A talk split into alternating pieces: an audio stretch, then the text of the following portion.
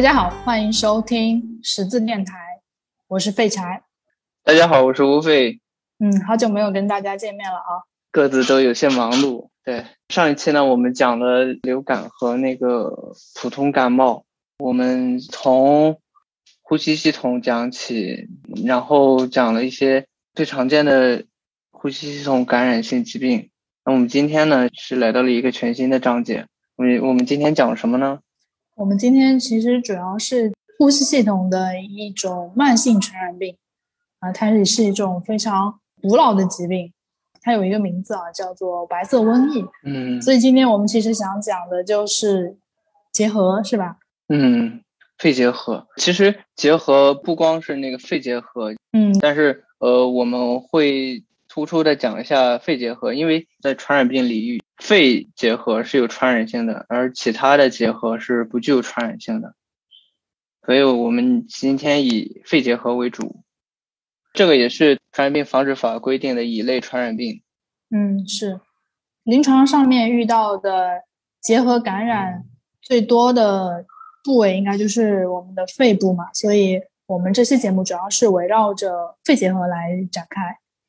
嗯，哎，我不知道大家对肺结核有什么印象啊？普通听众可能觉得肺结核离我们挺遥远的。嗯，我感觉肺结核在大家的眼中好像已经变成了一个过去的疾病。对，但是前不久的一个新闻，就是二零二零年，二零二零年的时候，江苏的某个高校还出现过呃社区集体感染事件，就是。一个公共卫生事件嘛，就是当时是有十多名学生是确诊肺结核。是的，其实最近几年就不止江苏这一所高校啊，其实在其他地方也有在学生群体当中出现这种群体性的这种肺结核的这现象。所以其实结核并没有离我们远去，依然存在于我们的生活当中，它的发病率也并不是很低。对，而且现在结合还有抬头的趋势。那我们接下来会讲一讲为什么结合会有抬头的趋势。我跟废柴呢，准备先说一下结合的历史。对，我们来看一下历史上的结合是怎样子的。我查阅资料呢，就考证到，就是其实结合已经在人类呃人类历史长河中存在很久了。嗯，就最早的就是能确定的呃结合的历史呢，是三千多年前的埃及木乃伊。木乃伊嘛，我们看他留下的只留下骨头，后来科学家就看到那个骨头就像是一个骨结核的一个一个表现。那我们的马王堆呢？中国的马王堆汉墓，它保存的比较完整，它上面已经有一些肺结核的疑似的征象。嗯，时间再拉的早一些呢，就希波克拉底当时《流行病学》这本书上，他就是。把结核形容成一个致命性的，当时是认为是一个遗传的一个疾病。嗯嗯，等到了这个欧洲中世纪的时候，就是当时就传说这个结核啊可以通过国王的这个触摸来治愈，因为我们知道其实结核它有的时候是一种呃它是一种自愈性的疾病嘛，就是它可以自发性的好转，所以当时呢就有一些国王借此来宣传这个结核病人被触摸之后。奇迹般痊愈，以此来构建这新王朝的合法性，来加强统治，来加强自己的权威，是吧？对，但其实是因为这个结核是一种自愈性的疾病，它在部分病人身上，它可以表现为这种自发性的好转，所以我们也现在也是呃通过这种呃传染病学的研究来呃就发现说，其实结核它是一种啊传染性的疾病，它也并非如。这希波克拉底所认为的，它是一种遗传性的疾病。嗯，呃，医学上面对于结核病的认识，它是随着科学的发展来逐步的这个纠正过来的。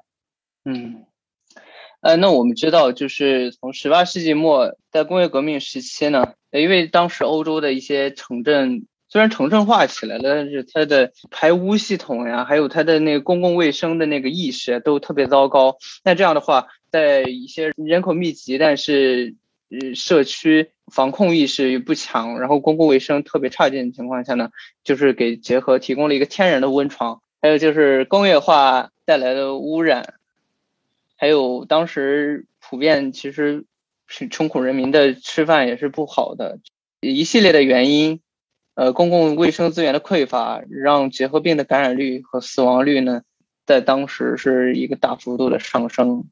嗯，那当时候就是，呃，据统计啊，就是在一七九九年的时候，英国啊每三点八个死亡者当中就有一个是死于结核病的。哇，这么高啊！对，就是相当于四个人当中就有一个人是死于结核病，所以结核病在当事人看看起来，它可能确实就是一种致命性的疾病。而且后来我们知道，就是很多历史上的名人也是得过结核，像我们知道的那个鲁迅，鲁迅还写过那个药丸人血馒头那个，然后林徽因，国外的有那个肖邦和雪莱，对，还有《红楼梦》里面的这个林黛玉，也是呃因为得结核嘛，所以表现的特别的就脸色苍白啊，以及这种呃身体比较娇弱。当时工业革命伴随着那个殖民扩张和商业往来，结核病也是遍地开花，对吧？因为是随着人的流动性的提高呢，传染病是有那个传播的条件嘛。嗯，这也是结核病后来不光在欧洲，后来又在美洲啊、非洲，还有我我们亚洲地区成为流行性疾病的一个原因，也是上述这些名人就是得结核的一个一个基础吧。说起名人，还有就是历史上的文学作品里的那个结合。废柴刚才提到的是鲁迅，鲁迅的药，鲁迅药里其实就有对那个肺结核的一个直接描写。那我正好刚才看了一下药的原文呢，我节选一段来给大家读一下，好吧？我们的主角是老双和小栓。小栓坐在里排的桌前吃饭，大力的汗从额上滚下。夹袄也贴住了脊心啊，这是在冬天啊，就是，呃，小栓冒很多汗，然后两块肩胛骨高高突出，印成一个阳文的八字。那我们可以看到，这个我们的主角是很瘦的、瘦弱的一个患者，肩胛骨都凸出来了，对吧？后来老栓让华大妈去买个用荷叶包的那个红色的馒头，红色的馒头就是我们我们所说的那个人血馒头，然后烤黑，然后就就在那儿吃。就小栓一边吃这个黑色的东西，一边咳，两人的眼光都仿佛要在他身上注进什么，要取出什么，便禁不住心跳起来，按着胸膛又是一阵咳嗽。就鲁迅描写这个肺痨啊，就当时的肺结核是叫做肺痨，就非常形象的揭示了这种疾病的一个一些特点，比如说是一个慢性的一个消耗性疾病，然后。会有一些低热的一个一些表现，患者大冬天的在这儿冒大汗，然后不停的咳嗽，对这样这样一些特点，其他的就不给大家读了。但是你能想象到，就是小栓的那个瘦骨嶙峋的那个在火旁吃那个人血馒头那个场景啊，非常的令人恐惧。嗯，就当时有这个迷信啊，说这个人血馒头啊可以医治肺痨。嗯所以这个小栓的父亲才会费尽心思想要取取到这个人血馒头。当时还有这样的说法嘛，就是说十闹九死，就是十个得肺痨的人九个会死掉。嗯，所以当时这个肺结核它确实是一种这个致命性的疾病嘛，因为当时没有发现有效的药物嘛。嗯，最近有一个罗马尼亚的一个电影，就是二零一六年的一个。罗马尼亚导演的那个电影叫《受伤的心》，他是讲那个结核病疗养院里边那个骨结核的一个患者。大家感兴趣的话可以看一下，就是这个导演最近在那个戛纳上也是有所斩获，是一个一个比较新锐的导演。呃，他这个电影里详细的描绘了结核病疗养院的一个场景，但是在优酷上它是一个删减版。说到结核病疗养院，我们就再拓展一下，就是。以前的人是怎么治疗结核的？我们知道中国人吃人血馒头呢，但是在一八五四年的时候，当时的医生呢也在积极的寻找原因和治疗方法。呃，一八五四年的医生，嗯，我们看是怎么解决的呢？呃，就当时有一个德国医生叫赫尔曼布雷默，呃，他发现了就是。结核病有被治愈的人，因为他他自己就当时是结核，就感染了结核，但是他本人比较富裕嘛，然后就出去旅游，他去喜马拉雅山旅游了一趟，回来之后，然后他就治好了。后来他就新建了一个结核病疗养院嘛，就是我们刚才电影提到的这个东西。我还记得就小时候那个，就《汤姆索亚历险记》还是哪本书上就在说，他有个远房亲戚就在那个疗养院里疗养什么之类的，就印象还挺深的。就大家感兴趣可以看看那个电影。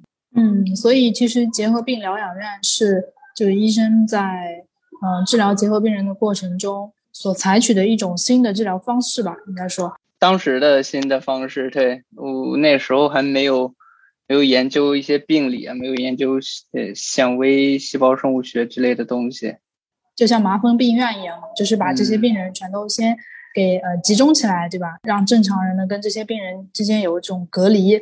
啊，防止就传播给其他人嘛。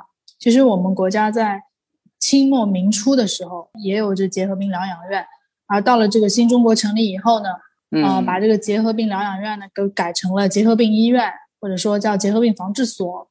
所以包括我们现在结核病的这个治疗，它也是有专门的定点医院的。对我们现在的结核病治疗呢，就是说的是有传染性的这种肺结核，那还是嗯。在公立医院，如果收治到这样的患者，是要填写传染病那个上报卡，然后要转到特定的医院去结防所嘛，我们简称结防所，转到那个结防所里专病专治的。嗯嗯嗯，就是那普通的医院，它是不会收住结核病人的，对，它有这个特定的医院啊啊。那通过这个结核病的历史，我们知道，防治这个结核病啊，它需要有三个必要条件嘛，第一个。要能够检测出，嗯，这个患者的一个患病情况。嗯。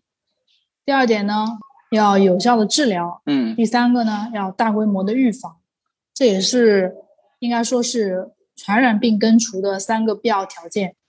嗯。那我们看看，其实，在历史上，我们是怎样就逐步的就做到这一点啊？刚才我们说的主要是集中在就是找出。哪个是结核病患者来？然后有效的治疗呢？是我们在人类在与疾病斗争的那个时间线上是不断的在做出努力的。嗯，接下来我们会讲一讲，在一些结防所之外的我们一些科学上的一些重大发现。除了社区医学上的，我们在科学上一些重大发现。嗯，那时间再往前提一下啊，我刚才说到新中国成立后的解放所了，时间再提到一八八二年。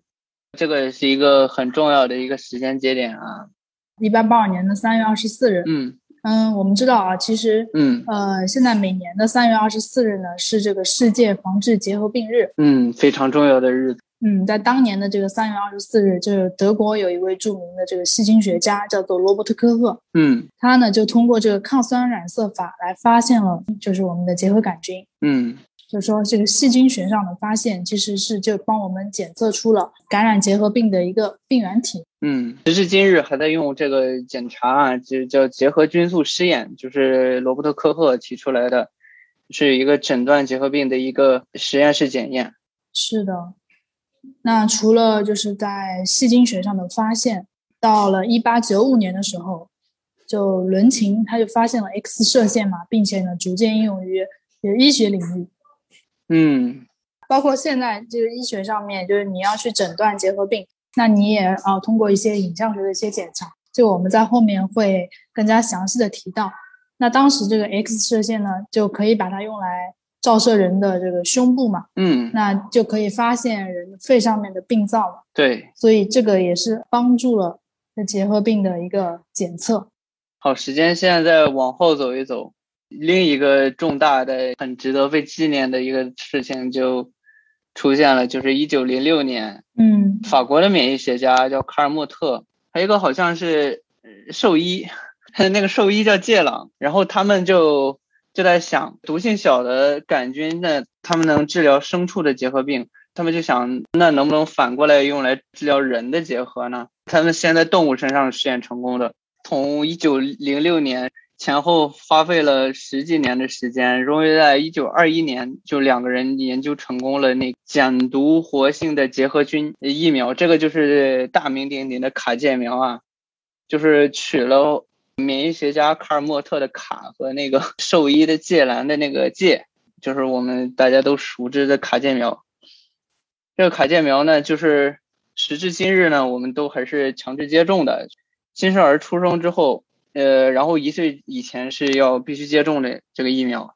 嗯，卡介苗在新生儿出生后嗯接种，一般就在一岁以前就要接种啊。嗯我们每个人都应该接种过卡介苗。那等到一九四三年的时候呢，就发现了一种啊可以有效治疗结核病的药物，就是链霉素。嗯，开始在治疗上是下功夫了，对吧？对，就是之前是在源头啊，然后在传播，然后我们如果得了结核，现在也有治疗的药物。嗯，对，所以结核病就防治史上面的一些重大发现，在结核的这个诊断啊，以及它的治疗还有预防方面，都有各种重大的突破嘛。所以时至今日，这个结核病的发病率才会越来越低嘛。嗯就我们知道啊，其实在，呃二零一四年的时候，世界卫生组织它就有提出一个嗯战略，叫做终止结核病战略，包括在呃可持续发展的目标里面也有提到。但是结果好像不是很好，就是虽然就提出来，然后世界各国也在投入，也在努力，但是结果是截至二零一九年呢，结核病仍然是全球呃十大死因之一。对，就它有一个二零二零年的目标嘛。嗯我们回过头去看的时候，这个统计数据其实就发现，目前来说并没有达到呃这个战略上面所写的二零二零年的目标。嗯，那当时那个报告上是有个二零二零年全球结核病报告，对吧？嗯，就是说目前啊，全球范围内还是约有一千万的人是患有结核病的。它主要集中在像东南亚啊、非洲啊、西太平洋的地区，其实主要是呃发展中国家和一些落后的国家。嗯，呃，我们这个节目呢，呃，要跟那个太医来了的这个播客来梦幻联动一下。感兴趣的朋友也可以去听一下。二零一五年太医来了曾经在他们的播客里讲，我国是世界结核病的高负担国家，当时是仅次于印度。是的，目前也是。呃，现在世界上结核病的高负担国家前三位是呃印度，然后其次是中国，再其次是俄罗斯。所以像这种人口基数大，而且呢，呃，又是发展中的国家，卫生状况差，对吧？这些都是引起这结核病的一个因素。嗯，而且咱们说到结核病的流行病学嘛，呃，我们知道就是最近出现的一些结核呢，为什么不好治呢？就是有一些耐多药结核菌出现了，因为结核病药物的发展史里曾经有一个五十年的空缺，就是因为它治疗的效果特别好，然后政府不愿在药厂或者说在药物的临床试验里投入更多的资金，那药厂也觉得无利可图。呃，那有一段空档期，就是说五十年期间呢，竟然没有一个新的抗结核药产生。那我们一直在用这些原有的旧的抗结核药呢，即使是在联合应用的情况下，也不能避免耐多药结核菌的出现。耐多药结核菌出现呢，更加剧了难治性肺结核的一些患病和那个治疗难度，对吧？嗯呃，其实我们刚才说那个结核病的流行病学，呃，包括我们之前提的大部分是肺结核，其实肺结核也是占所有结核总数的绝大多数，占百分之八十以上。嗯在传染病学领域有一句很著名的话，就是说，除了毛发和指甲都有可能患结核嘛。是的，是的，就是除了我们最常听说的肺结核以外，像人的骨头啊、关节呀、还有还有肠道呀，都可能会有结核。对，包括肾，还有嗯女性的卵巢，甚至我们的脑部都有可能有结核的感染。嗯但是这些占小部分吧，大部分呢都是肺结核。所有器官的感染里面，也只有肺结核才，也就是有可能是这种传染性的结核嘛，因为它可以通过这个结核杆菌可以通过我们的呼吸道排出。那既然提到了结核杆菌嘛，那我们就来介绍一下结核病的一个病原学和它的发病机制。嗯，那提到结核的分型呢，我们知道就是大部分的传染性疾病它都是有不同的分型，就像我们之前提到的流感，病毒，H 和 N 的不同的组合会诞生不同的分型。我们的结核分支杆菌呢，也是有不同的型的，嗯常见的有人型、牛型、非洲型、鼠型，这些都会在实验室中见到。但是最主要的致病菌还是人型。嗯，那结核杆菌它有什么特点啊？结核杆菌，呃，我们知道就是它在培养基上生长的很慢嘛。结核杆菌呢，它有一个很奇怪的地方，它就是它的蛋白量特别高。嗯如果把那个细菌给整个的称一下干重的话，会发现就是结核蛋白能占到整个菌体干重的百分之五十。哎它这个蛋白呢，也也是引起各种变态反应的主要的反应源，就包括我们的结核肉芽肿。嗯，是不是这个结核杆菌，就是它如果从一个呃患有肺结核的人的痰中排出到体外的时候，它可以在空气中存活很长时间，不太容易死掉。对，不太容易死掉，而且它是会传染的。那如果它进入下一个被传染者的体内呢，它会一步一步的侵蚀你的免疫系统。第一个时期呢，呼吸道里的巨噬细胞会吞噬结核菌，大部分结核菌会被杀灭，但是，呃，有一些细菌呢会在巨噬细胞里边存活复制，就是会形成早期的感染灶。啊、简单来说的话呢，那就是结核杆菌进入人体之后，会跟我们的免疫系统之间有一个对抗，是吧？嗯，然后有一部分的细菌呢，会因为这个对抗呢，然后它就它就死掉了，是吧？但是也会有另外一部分细菌就继续的存活在我们的体内。少部分的它就会变成隐匿和牵引，它就会潜伏起来。对对对，它就是和我们正常人体的这个嗯，细胞啊，它形成共生的关系，就它会隐匿的藏在我们的身体里面。嗯，医学上来说，这种的结合的感染，把它叫做潜伏性的结合。对，其实还挺常见的。嗯那潜伏性结核，由于你免疫力或抵抗力下降，或者其他一些因素啊，那有可能重新的活动起来。你得了一些就免疫缺陷病，比如说艾滋病，如果不幸感染了这种病的话，那你潜伏的结核又会重新激发起来，这就会成为活动性的结核。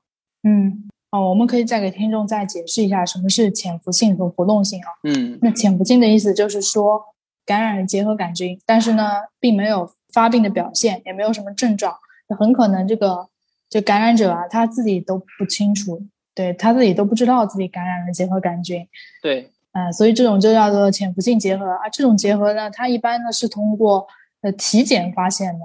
结核杆菌它可以在我们的体内呢生长很长很长时间，几年、十几年都有可能。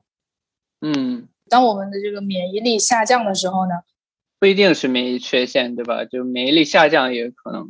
对，就是这一部分潜伏在我们体内的结核杆菌呢，又会重新起来嗯兴风作浪，就会引起我们人体的一些症状。嗯同时呢，也具有传染性，所以把这一部分的结核叫做活动性结核。嗯，那我们刚才说了结核病的流行因素啊，结核病的历史、病原学。我们先来看一看结核病的一些临床表现吧。嗯我们刚才已经从鲁迅的药里边，呃，简单提到了一下，包括消瘦，包括你看到这个人低热，经常盗汗啊。我们知道“盗汗”这个词儿，就是专门形容结核这个情况的。对，结核病人他最常见的表现应该是咳嗽，而且是呃长期的这种咳嗽嘛。如果我们啊发现自己咳嗽的时间超过了两周的时间的话，其实是可以去医院就诊的，就是有可能是感染的结核的。那同时呢，它还伴有着咳痰。哎，我我觉得废柴，我有有必要我们跟观众解释一下“盗汗”这个词儿，就很多人可能不理解盗汗。嗯盗汗就是，呃，你睡觉的时候，呃，有时候午睡嘛，或者午睡起来，发现，哎，你那枕套啊或者床单湿了一片，你自己却，呃，却不知道这个情况，应该就是盗汗。对，或者说你有的时候小睡一觉，一醒来发现汗已经浸湿了你的衣领啊。哦，所以这个词它其实可以按照字面意思来理解，就是人这个偷偷的流汗，对吧？就他趁你睡着的时候。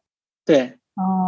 而且常常伴随一些其他的一些症状，打球我容易冒汗，这个不叫盗汗啊，这些都是要根据一些其他的症状联合。就是如果一个人单纯的爱冒汗呢，你也不用特别的紧张，也许你就是汗腺比较发达而已。嗯，那再提一下，就是结核病的一个症状，就是面色苍白嘛。那在这期节目的一开头，其实我也有提到，结核病历史上就把它称为白色瘟疫。为什么叫它白色瘟疫？就是因为结核病的一个表现就是面色苍白，所以把它叫白色瘟疫。这样的话呢，就很容易去记忆嘛。嗯，但是这症状体征呢，个体差异也非常大，有的时候也不一定表现的特别典型。啊，就不一定就是那种最常见的就咳嗽呀，所以如果大家有觉得什么不舒服什么的，就及时去医院就诊。嗯，说到临床了，那我们就说一说就医吧。就是如果你怀疑自己可能就是有一些非常非常典型的症状，你如果上面中招了好几条，那你确实也是需要去医院就诊的，对吧？嗯，那这个时候我们应该是去挂哪个科呢？应该是挂呼吸科，呃，我们可以去去呼吸科或者感染科挂号。嗯，因为一开始你是不可能，就是你需要排查一些疾病嘛。虽然这个病是专科专治，到最后如果确诊是肺结核那种传染性的带痰的那种肺结核，才需要去接方所。你肯定一开始就不能立刻去接方所呀。嗯，对，一开始也是就是去普通的医院嘛。那这个时候，医生一般会让病人去做哪些检查呢？我们这里可以其实做一些简要的介绍。嗯，医生一般会给你开一些影像学检查，影像学检查就包括最简单的是胸片，然后是胸部 CT。嗯，胸部 CT。就大家不要怀疑那个胸片的那个能力啊，就是很多结合是可以直接通过胸片就能看出来的。有小孩的那种结核，我们叫原发性肺结核啊，他们在胸片上呈现一个非常典型的。嗯，就我目前啊，就临床上面遇到的经验来说呢，其实胸片对于诊断肺部疾病的能力还是比较有限的。现在的话呢，其实大部分的这肺部疾病都得通过胸部 CT 来诊断。现在其实随着大家的健康意识的提高。就好多疾病都不会拖到晚期的时候才来医院了。那么，呃，你像以前教科书上写的一些，呃，一些疾病的一些特别典型的表现啊，现在就其实有的时候就不太容易见到了，因为现在好多病人他都会在疾病发生的这个初期就会去医院就诊。那么，像一些特别典型的一些表现，一些等到这个疾病发展到严重阶段的一些典型表现呢，就反而就不太容易见到。所以你看，就像鲁迅那个书中说的那些，其实临床中也不太见到了。就是比如说销售了这么久了，那那一般你看到这个人销售啊，他们会自觉的去查阅一些资料，然后提前去医院了，就不会出现这种药里说的这种非常非常典型的患者的这种症状提升了。好，说完影像学检查呢，我们再来说一下病原学以及相关的实验室检验。病原学呢，我们知道就是一个痰细菌培养。如果说痰培养里查到结核杆菌，就是我们放在培养基上培养的话，那显微镜下能直观的看到细菌，那肯定是可以确诊的，对吧？嗯，这确诊的话，主要是确诊活动性的肺结核。嗯，呃，我们目前的实验室检验呢，主要是一个是 PPD 实验。一个叫 T-Spot，PPD 实验就是结合菌素皮肤试验，它能检测出是否曾经感染过结核分支杆菌。我正好手头上有一个结核菌素纯蛋白衍生物，就是这个 PPD 的一个实验卡。对，它是这个纯蛋白衍生物的一种试验，它是注射到你的前臂的内侧，相当于就是打针打一点进去，然后看你这个皮肤对。呃，衍生物的反应，嗯，简要总结一下，就是说这个 PPD 试验，它是根据就是呃，你把这个稀释液打到了我们人体的皮肤里之后，根据我们这个皮肤的它表面的这个反应啊，然后呢，跟你那个手上拿的那个对比卡去给它做对比。它这个反应呢，主要是这个红晕或者是这个硬结，对吧？或者是水泡，主要是去看这个这个反应的它的大小啊、范围啊等等，它分为阴性啊、弱阳性啊、阳性啊、强阳性，好多的等级。那么这个医生呢，可以根据这个反应的结果来判断是不是感染过结核，感染的程度是怎样的，是不是曾经打过卡介苗。那在这里我要提一下，就是。如果患者呢，他有一些严重的疾病，比如说他目前这个患者有营养不良，或者在应用一些免疫抑制的药，合并一些肿瘤啊，甚至一些老年人啊，他机体反应不上来，他有可能这个实验有假阴性的情况，这样的情况下，我们就需要结合其他的一些检查，比如说 T spot 一些其他的一些检查，嗯，来综合的让医生来判断是否是患有结核。好，那其实刚才我们简要的介绍了一下怀疑结核的时候，我们到医院去就诊。那么医生可能会给我们看哪些检查，主要是从不同的角度来的嘛，有病原学、有影像学方面的，还有一些就皮肤试验。好，我们根据刚才的病原学检查、影像学检查以及那个结合菌素试验，我们已经知道了，假如你不幸罹患结核啊，你需要完善的一些检查。那我们就来到了结核的治疗。听众可能刚才就是一直讲过来，已经对这个病形成了一些恐慌的情况。其实现在如果你发现早的话，还是在可防可治的范围内。而且经过我们临床治疗呢，治疗两个月之后，你的传染性几乎是检测不到的。我们确诊结核之后呢，是要去定点的结核病防治所，简称检防所，去专病专治。国家会报销结核病的相关药物。嗯，说到结核病的相关药物，我们简单给听众介绍一下抗结核药吧。呃，我们刚才说的结核病历史里，第一个抗结核药是链霉素。我们后来呢，又陆陆续续发现了好多抗结核药，包括伊眼景啊、利福平啊之类。呃，详细的就不说了。但是我们知道，呃，我们只要秉持的。检防所里的规范的治疗原则，呃，有很大的概率是能根除结核分支杆菌的。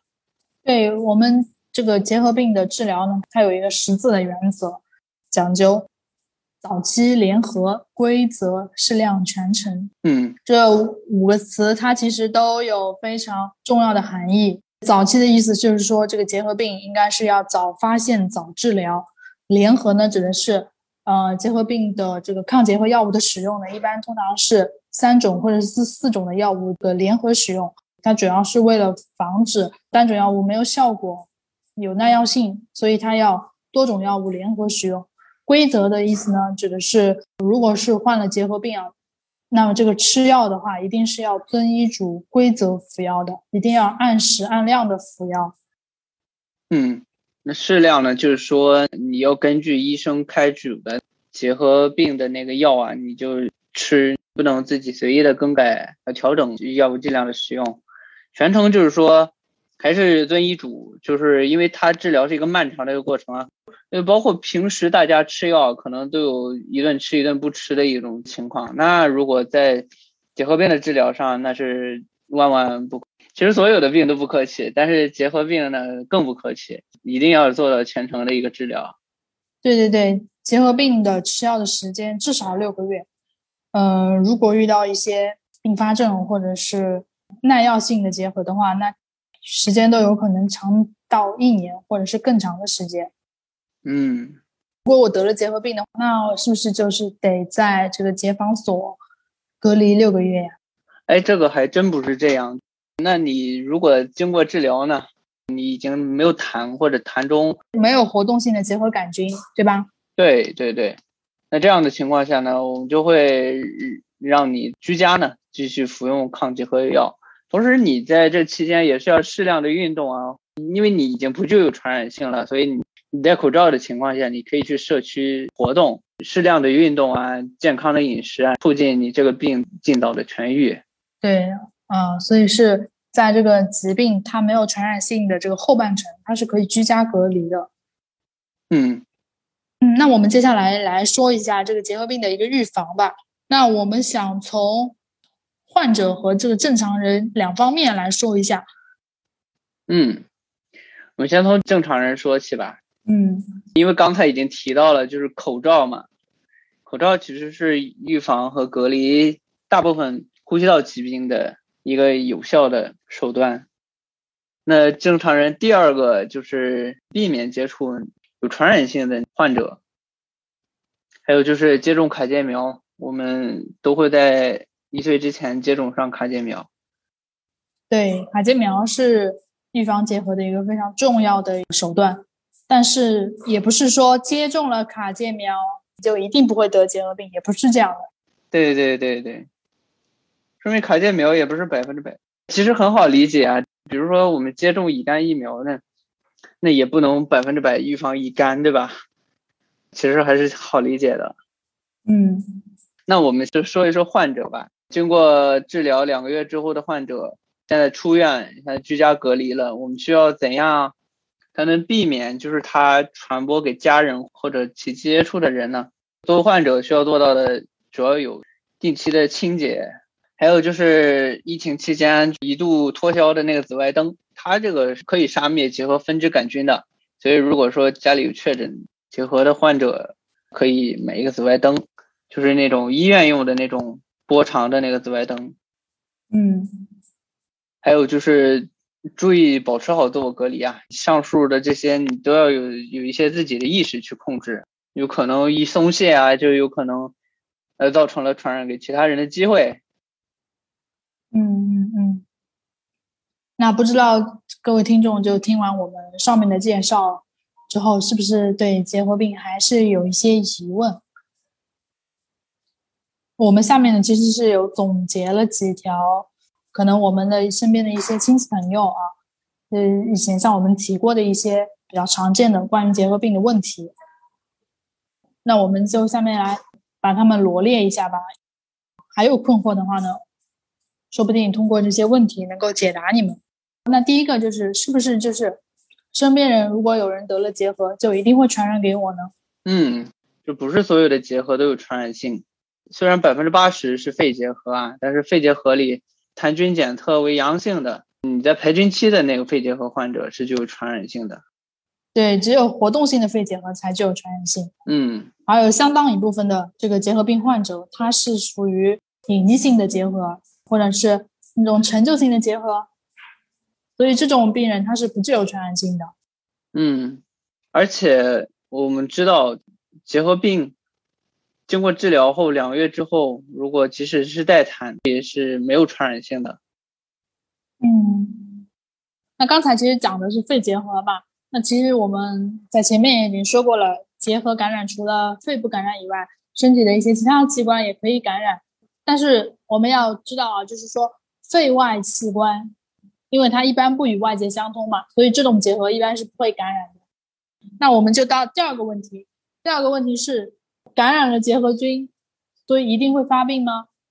这个问题其实就说到人感染了结核，然后到结核在呼吸道的一个定植的一个过程。